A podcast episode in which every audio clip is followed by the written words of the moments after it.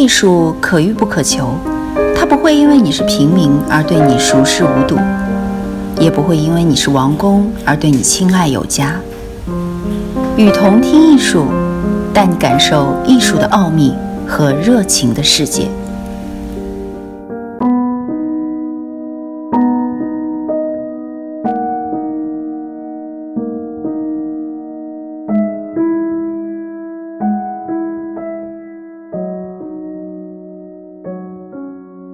西方的权力结构，美国没有文化部，没有美协，艺术家全部个体。所谓美术界由画廊构成，推出艺术家，批评家批评，佼佼者进入美术馆。法国、德国等欧洲国家设文化部，但大多附属外交部，做对外文化交流。不管艺术家在西方，艺术活动发生严重问题。社会管、法律管、政府不管，政府插手宪法会管，而政府经常败诉。八十年代，西方发生策展人及其制度，那是美术馆试图主动介入当代艺术的行政举措。设计展览的主题、焦点、针对性，此是常识，不用说。那么，策展人的钱从哪里来？美术馆、基金会、大企业。这些机构几乎全属私人。以纽约为例，大都会、现代馆、古根海姆、惠特尼四大美术馆全部私营。批评家怎么活呢？受雇于学院、报纸、杂志，包括画廊，而所有这些机构几乎全是私人的，国家不管。要知，西方没有官方美术界。所谓多元，在西方即意味着策展人遭遇策展人，权力遭遇权力，批评遭遇批评。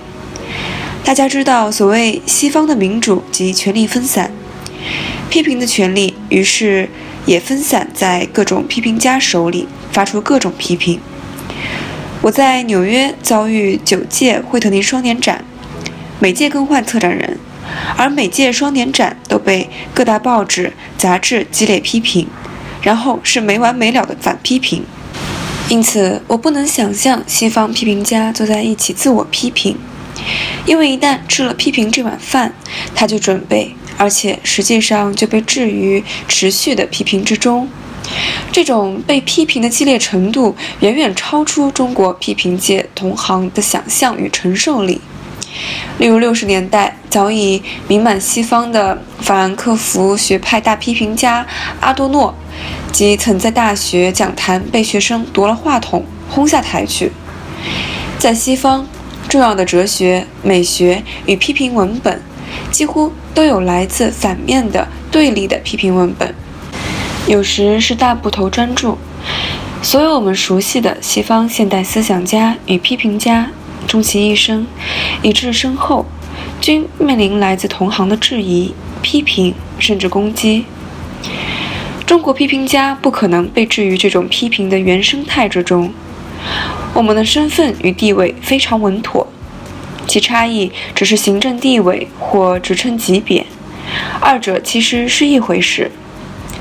我相信多数批评家人品正派，但是大家知道。在权力结构中，人品相当次要。重要的是，在中国，批评家与艺术家真正的关系已被长期置于领导与被领导、决定与被决定的关系。或曰，西方不也如此吗？非也。西方艺术家与策展人之间有一个庞大的中介，即数以千计的画廊。画廊一级市场。乃是西方艺术的生态与温床，艺术家从中出身茁壮，而后由批评家或策展人采集奇花异草，栽培标榜。例如被称为教父的纽约大画商里奥·卡斯戴里，单独发现、圈养并推动了普普艺术第一代画家；玛丽·布恩则单独推出了新表现主义第一代画家。卓越的画廊主人才是真正的伯乐与弄潮，是美术馆与策展人背后真正的影响者甚至操控者。他们是艺术家真正追慕、巴结、崇敬而惧怕的人。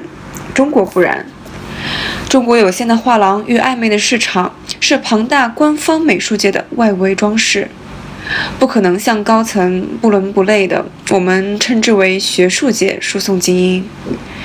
中国所有值得一提的画廊，全部依据官方名单，亦步亦趋选择精英。在我们的精英名单中，几乎没有一位重要的艺术家毫无官方背景，纯粹出自民间与画廊。要知西方的模式是：艺术家、画廊、策展人、美术馆；而相反，中国的模式是艺术家、策展人、美术馆、画廊。或曰，目前在国际上成功的中国前卫艺术家，难道先找画廊再出头吗？也不是，因为画廊文化远未成熟，官方艺术无比庞大。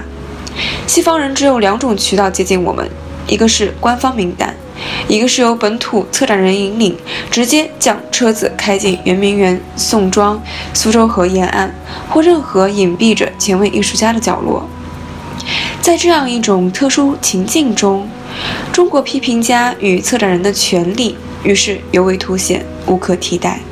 对外，它是高级的文化掮客，越过并总揽画廊的功能，是中外文化权力的中介者；对内，它兼具选择权、批评权、策划权、行政权，调动官方资源，提供官方舞台。于是，西方人必须借助中国策展人选择艺术家，这是我们单元权力结构中的对外功能。对内部分则密密麻麻的艺术家，好比有待圈养认领的羊群。策展人是使他们得以靠近权力、被纳入权力的人。这一段呢，是选自陈丹青《退步其中批评与权力》一文其中的一段。如果大家对批评与权力，或者是，呃，陈丹青其他的文章也感兴趣的话，可以在下面留言，我们会筛选出更真实、更有趣的文章跟大家分享。